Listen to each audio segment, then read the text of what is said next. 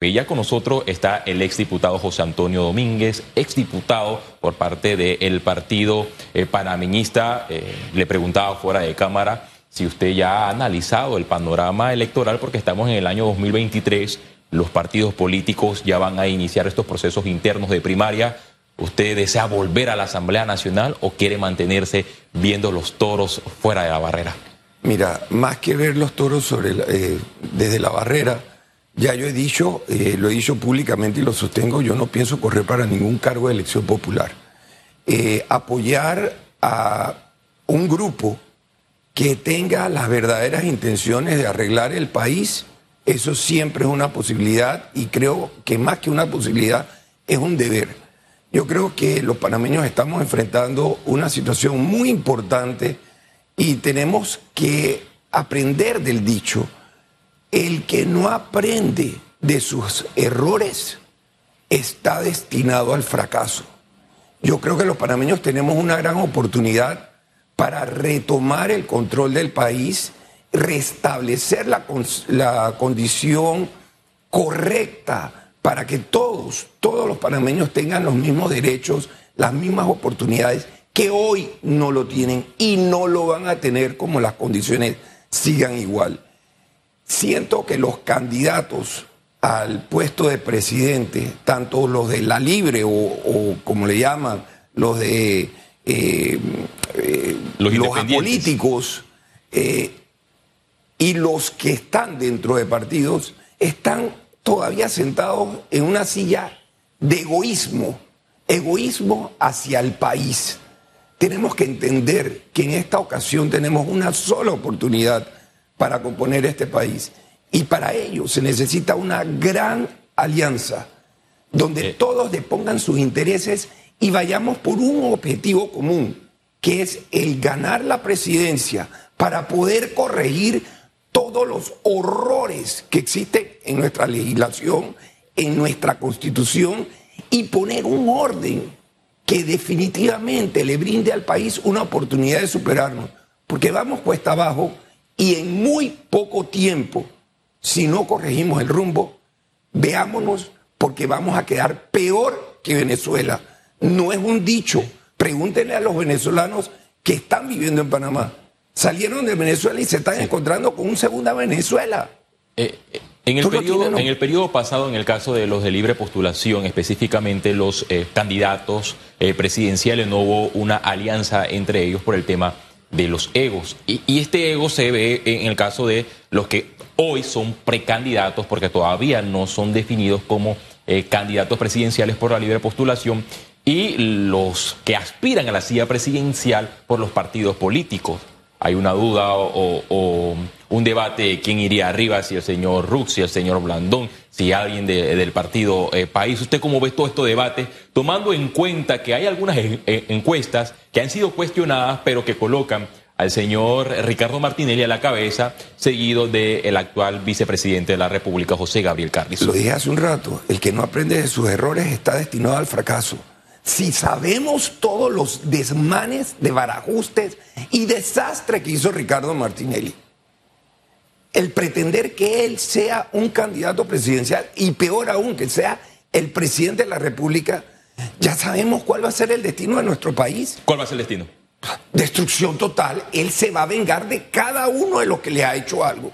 Eso por un lugar. Y si él, dicho palabras textuales de Ricardo Martinelli, yo estaba de embajador acompañando al presidente Chencho Ibián en una visita al canal y él detrás mío, al lado yo del traductor oficial del presidente Chencho Ibián, me dice al oído que lo oyó el traductor, hey, embajador, sáquele todo lo que pueda a estos chinos macacos que creen que la diplomacia es gratuita. O sea, ese es un presidente esa es una persona que piensa como estadista. Tú puedes, estar seguro que ese comentario le llegó al presidente Chechubián. No hubo forma de tenerlo. O sea, yo no puedo pensar en, que eso sea una, posibilidad. Creo que esa gran alianza se debe dar y todos deben de poner sus eh, aspiraciones por el bien del país. Una vez compongamos arreglemos, podemos llamar a una constituyente, esa gran alianza tendrá la capacidad de, de poner dentro de esa constituyente la mayoría y con eso lograr que se hagan los cambios que se necesitan. Después de eso, y aprobada la nueva constitución, llamen a una nueva elección. Y entonces todos estos que tienen el ego por los aires, que corran. Ahí van a tener las oportunidades, pero hoy, en las condiciones que tienen, corran independientes y lo único que van a hacer es contribuir con el desastre nacional. Tenemos que deponer intereses, tenemos que buscar una gran alianza por el bien de todo el país y por para poder corregir los demanes. Hablaste de la Asamblea. Sí. ¿Tú crees que la Asamblea sería capaz de cambiar la Constitución para los mejores intereses del Estado? Te lo contesto ya, no, definitivamente no, jamás pasará, jamás. Bueno, en, el gobierno del expresidente Varela llegó un paquete de reformas a la Constitución ¿Y que eh, mismo fue enterrado y también eh, bajo la administración del presidente Laurentino Cortizo llegó otro proyecto para modificar la constitución y no logró buenos resultados. ¿Pero por qué? Porque empezaron a meter la mano, empezaron a arreglarse las leyes para ellos. Eso no va a cambiar mientras los diputados sigan siendo electos de la manera que son electos, vamos a seguir teniendo el clientelismo, vamos a seguir teniendo la misma gente haciendo lo mismo y cada vez peor, porque están ya no con un doctorado, ya están mucho más arriba de un doctorado, ya se la saben entera. Y lo, mismo sucedió con el tema de el, paquete a las reformas electorales que llegó a la Asamblea Nacional, fue desfigurado pese a que un grupo de sectores se reunió en eh, el Tribunal Electoral para hacer las recomendaciones. También eh, se registró con el proyecto de ley de extinción de dominio que ha sido engavetado en la Asamblea Nacional. Parece que hay proyectos sensitivos donde la Asamblea Nacional tiene la oportunidad de hacer cambios positivos para el país, pero los mismos a veces son aprobados, pero eh, con, los puntos buenos eliminados o enterrados, sepultados, engavetados en algunas de las, de las subcomisiones en el caso de la extinción de dominio. Ahora bien, escuchamos el 2 de enero al presidente de este órgano, Cristiano Adames, eh, decirle en la cara al ministro de Seguridad que este proyecto debería debía ser retirado de la Asamblea Nacional porque hay que hacer eh, correcciones, es decir, que lo más probable el mismo no sea aprobado por eh, los diputados. Y con relación al narcotráfico, negó que el narcotráfico eh, esté en la Asamblea Nacional y usó esa frase, que ellos son pecadores, pero que pueden mirar al cielo. Que lo hagan. Pronto veremos las caras zancochadas por el sol, porque ninguno se escapa. Ahí en esa asamblea el desmadre es grande. Yo creo, y, me preguntaste si yo quería volver a la, legislatura con estas condiciones. Imposible. Yo no me vuelvo a meter a ser parte de la crítica de los ratas, porque es eh, eh, la, la calificación que le dan, yo creo que hasta a veces se queda corta con lo que está pasando allá adentro. Yo no puedo justificar, yo fui miembro de ese órgano, que cada vez más suban los presupuestos de la Asamblea a niveles inimaginarios. Esto no tiene ninguna razón de ser más que el ver cómo se pueden llenar los bolsillos. ¿Y qué hace el gobierno? ¿Usted cómo califica la gestión del presidente eh, de la Asamblea, Cristiano Adames? Mira, para mí, no habiendo estado ahí, es una tranquilidad porque yo hubiera sido un crítico desde el principio hasta el final. Y ellos lo saben. Yo tenía sesenta y pico enemigos allá adentro, prácticamente. No había un proyecto de ley que yo quisiera lanzar que fuera eh, apoyado y mis proyectos de ley, la mayoría iban en el campo de la anticorrupción. Entonces, tú sabes con qué te estás enfrentando, qué puedes esperar de la Asamblea, qué han hecho, qué han hecho realmente positivo. Tú me acabas de preguntar de Cristiano Adames. Yo cerré mi legislatura promoviendo un proyecto de ley para ver cómo se mejoraban los costos de los medicamentos. Un proyecto de ley. Y él era uno de los firmantes. Tiene tres años en el gobierno, en la asamblea. ¿Dónde está el proyecto de ley? ¿Por qué no ha sido aprobado? Ay, eh. se venden se venden. Pero ha sido la gestión mala, buena. Para mí pésima, pésima. Ninguna ha sido buena. Todo es que es más. cuando tú llamas a capítulo a gente que no está haciendo su trabajo, ¿para qué? Para hacer un show en la asamblea que no haya ninguna eh, eh, respuesta para el país. Eso no tiene Dice el señor Adames en su discurso que la Asamblea Nacional es de puertas abiertas, pero a los periodistas no lo dejan ingresar a los debates en la Comisión de Presupuesto. Por miedo. Primero que los funcionarios públicos, cuando son presionados, están prácticamente que sentenciados, se abren la boca. Entonces, ¿para qué yo quiero un periodista ahí que tenga algo que pueda presentar al pueblo?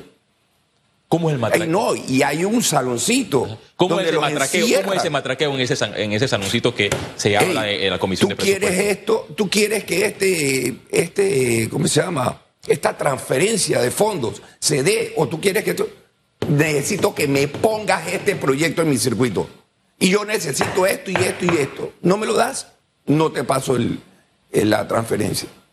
Antes de que entren a donde están. No todos los diputados que entran saben el matraqueo que está pasando. ¿Cómo me he enterado? Yo tengo mis medios. ¿Cómo hace eh, el presidente o los presidentes de turno para evitar estos eh, matraqueos en la comisión de presupuesto o dejan que los ministros resuelvan esos asuntos con los diputados? Mira, yo creo, eh, y siempre lo he dicho, el jefe de una institución o de una empresa privada es el responsable por lo que pasa en esa empresa privada. El país, viéndolo como una empresa privada, porque así lo manejan, esta es la empresa privada de quien está en el gobierno, el quien preside el gobierno, porque hacen lo que les da la gana, como les da la gana a costilla de todo el pueblo panameño. Si esa cabeza permite que uno de sus funcionarios haga desastres, los culpables no es solamente el funcionario que hizo el desastre, sino quien se lo permitió. Y, y otra cosa muy importante, ¿tú crees que aquí en este país se aplican las leyes por igual a los civiles que a los funcionarios públicos? Te hago la pregunta, ¿tú crees que se aplican las leyes igual a ambos, a los civiles y a los funcionarios públicos? Bueno, la respuesta es no, no. A los civiles tienen que enfrentar la justicia. Los funcionarios públicos gozan de una impunidad impresionante. Bueno, y, y en la Asamblea Nacional hay un blindaje y que está protegido en la Constitución con relación a la investigación cruzada, donde la Corte es la que debe investigar a los diputados y, viceversa, y lo que se ha percibido es impunidad. Me gustaría avanzar con esta entrevista para que nos dé su opinión eh, con relación al discurso del presidente Laurentino Cortizo, al informe a la, a la Nación que duró casi dos horas. Aquí tengo el informe y el presidente recitó muchos proyectos de infraestructura, carreteras, puentes. ¿Usted percibe que le quiso dar un espaldarazo al ministro de Obras Públicas en medio de cuestionamientos? si tú lees el informe, yo no veo la exposición de un presidente sobre la situación real de su país. Yo veo en ese informe una recolección de los proyectos que han sido licitados, algunos que van a ser licitados por el Ministerio de Obras Públicas. Y le pregunto al señor presidente, señor presidente, ¿usted vive en Panamá? ¿Usted circula por nuestras calles? ¿Qué vergüenza debe darle al presidente de un país que sus embajadores, para poder llegar a sus embajadas, tengan que pasar por semejantes carreteras. Eso da pena. Eso dice mucho de su gestión. Yo creo que ha sido, eh, ha estado en un nivel de incompetencia altísimo, de dejadez, eh, y que sencillamente tiene una coraza que le permite resistir todos estos embates que la ciudadanía le está lanzando. Yo me acuerdo Guillermo Endara Galimani, cuando él sentía que algo como esto estaba pasando, pedía la renuncia de todos los ministros. A las 7 de la mañana quiero la renuncia de todos ustedes en mi, en mi despacho. ¿Y qué hacía él? Él agarraba la renuncia de la persona que quería, la aceptaba y las otras la rompía y la tiraba al tinaco. ¿Lo mismo debe hacer el presidente Laurentino Cortizo con relación al caso del ministro de Obras Públicas? No lo haría ni con él mismo. Porque yo siendo presidente, la vergüenza me hubiera obligado a la renuncia. Yo he destruido, eh, eh, yo siendo Nito Cortizo, yo sentiría, he contribuido a la destrucción de mi país. De donde me lo entregaron a donde estoy, no he mejorado, he empeorado. He destruido muchas cosas. Ah, que yo recuperé la ciudad de la salud. Eh, es su obligación, señor presidente. La obligación del mandatario es hacer lo correcto por el país, sea lo que tenga que hacer por el bien del país mientras siga las leyes que tenemos vigentes. El presidente en su informe describió sus últimos eh, seis meses y advirtió que él no estaba hablando de otro país, que él estaba hablando de Panamá. ¿Usted lo ve así? ¿Usted cree que él eh, estaba hablando de un universo paralelo? Yo, yo pienso que él está eh, alucinando. Él no está en sus cabales, porque de estar en sus cabales tendría que reconocer todo lo malo que está pasando. Aquí se ha despilfarrado dinero que da miedo. Se ha despilfarrado. ¿Qué han hecho para, para reparar eso? Hablamos de la caja de seguro social. Mira, te voy a dar un ejemplo y creo que esto fue, si no me equivoco, si la memoria no me falla, mi padre lo dijo a un periodista, que en paz descanse mi padre que él había, como él era un suplidor de la Caja de Seguro Social y de las entidades públicas, él había descubierto los desastres que pasaban dentro de la caja y demostró, para ello tenía que hacer participar en un acto público. Licitó un producto y me dice, me costó 50 dólares y lo vendí en 500. ¿Dónde están los funcionarios públicos? ¿Cómo es posible que esto pase? Y peor aún que me lo paguen y que nadie lo detenga. Esto no puede ser. Por eso es que la caja está como está. También se, cuestiona la figura del Contralor, que, eh, ha recibido fuertes críticas con relación a las pocas auditorías en medio de los escándalos. Pero me gustaría, ya que usted eh, mencionó el tema de la caja de seguro social, quiero usar las frases del presidente Laurentino Cortizo con relación a la Caja del Seguro Social. El mandatario dijo, el gobierno nacional es respetuoso de la autonomía de la Caja de Seguro Social y los panameños esperamos que de la mesa del diálogo de la Caja del Seguro Social surjan las opciones viables que fortalezcan el programa de invalidez, vejez y muerte. Todos sabemos que este programa está en una crisis eh, financiera, pero el mandatario solamente le dedicó alrededor de 10 segundos a la Caja de Seguro Social. Se alejó del diálogo, pese a que se convocó esta mesa de diálogo, se solicitó a la OIT un informe y pareciera que la pelota se ha pateado para no sufrir eh, las consecuencias políticas por las decisiones que se tomen en la Caja de Seguro Social, tomando en cuenta que uno de los voceros eh, principales del Gobierno Nacional, Rafael Mezquita, eh, el año pasado mencionó que no existía el capital político para hacer los cambios en la Caja de Seguro Social. Por supuesto, es que es más ¿Quiénes están dentro de la caja de seguro social?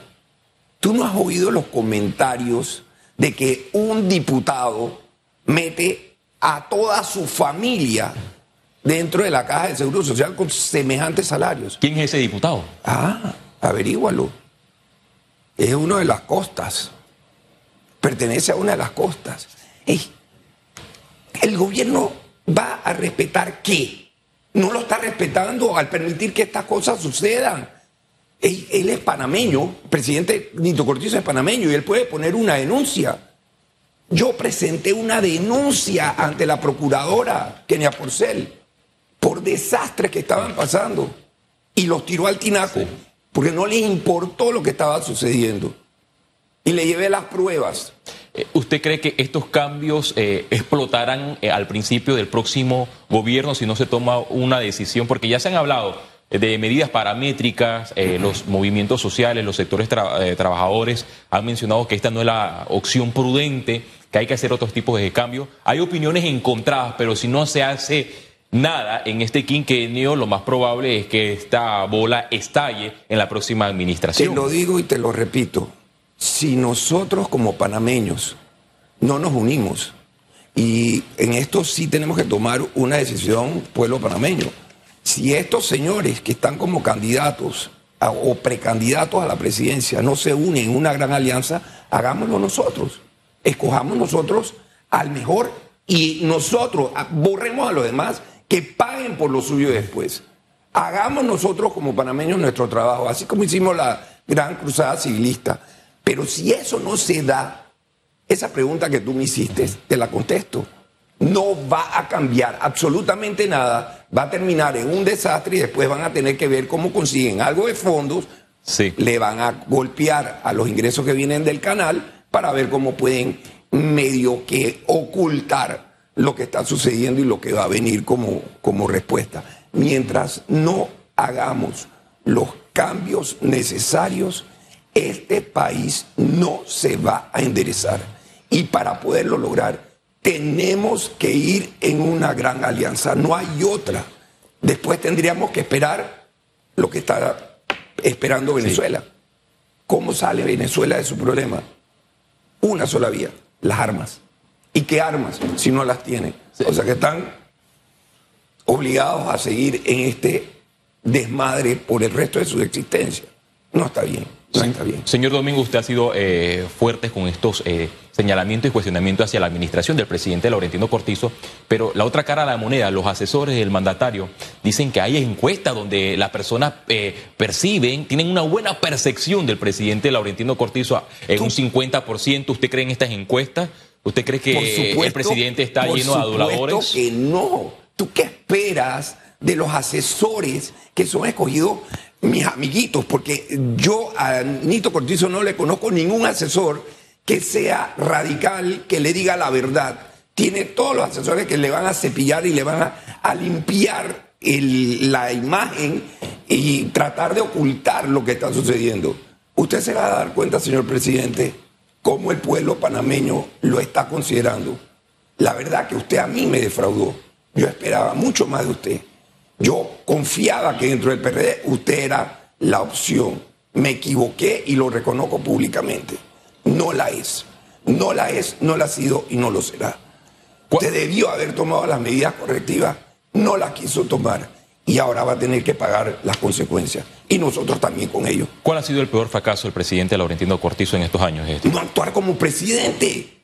Él no es presidente. ¿Quién es el que actúa entonces? Ah, tú quieres que yo te lo diga. Hay muchos atrás.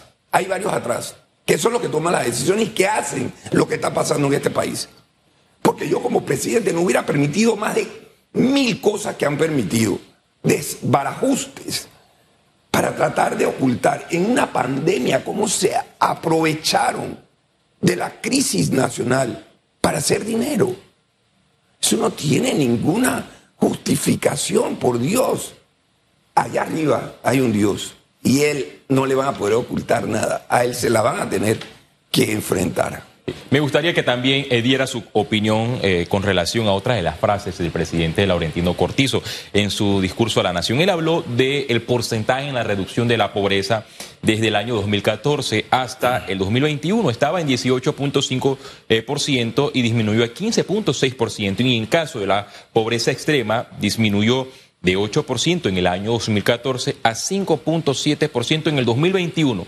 Pero para contrastar eh, este porcentaje que da la CEPAL, los subsidios en este gobierno siguen aumentando, ya están por arriba de los 2 mil millones de dólares y chocan con los ingresos del canal de Panamá que están por arriba de los 2 mil millones de dólares. ¿Cómo podemos hablar, por un lado, que la pobreza ha disminuido, pero por otro lado, los subsidios siguen aumentando, al igual que la deuda pública que está por arriba de los 45 mil millones de balboas? Destruyendo un país esa es la razón, destruyendo un país.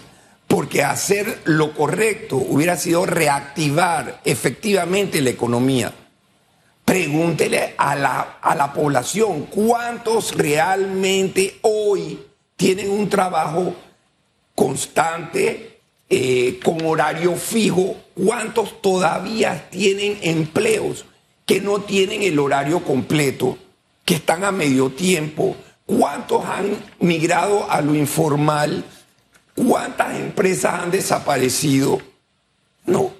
Engañar con números al pueblo no, no, no se lo acepto. No se lo acepto. La realidad es otra, vayan. Vamos a recorrer San Miguelito, vamos a, recorrer, a recorrer Curundú, vamos a recorrer varios otros eh, corregimientos para que usted vea si de verdad ha habido una disminución. ¿Cuánta gente hoy tiene poder adquisitivo que antes sí, tenía? En su, con su trabajo tenían. Conozco gente que trabaja en taller, que no han cerrado, que le han activado su horario completo y me dicen, aún no recobró todavía lo que yo tenía. Perdí mi carro, perdí esto, porque no pude pagar mis letras.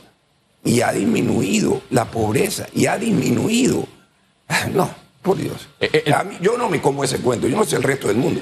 Eh, el presidente Laurentino Cortizo en su informe a la Nación también le dedicó poco tiempo a las negociaciones entre el Estado panameño y Minera Panamá. No sé si usted logró escuchar que en el primer trimestre del año 2022 el mandatario cuando dio un pronunciamiento que ya había un acuerdo eh, preliminar con la empresa minera Panamá, que solamente faltaban puntos y comas y que se hablaban de unos ingresos de 375 millones de dólares y que entre unos 170, eh, 190 millones de dólares iban eh, para el programa del IBM de la Caja de Seguro Social. Pasaron los meses y explotó la noticia que el gobierno nacional no había llegado a un acuerdo con la empresa minera Panamá. ¿Cómo han sido estas negociaciones? ¿Usted cómo la califica? Mira, en primer lugar, analicemos que el expresidente eh, Ernesto Pérez Valladares reconoció públicamente, porque lo hizo en una entrevista, de que ellos tenían muy poca experiencia o casi nada de experiencia en asuntos mineros.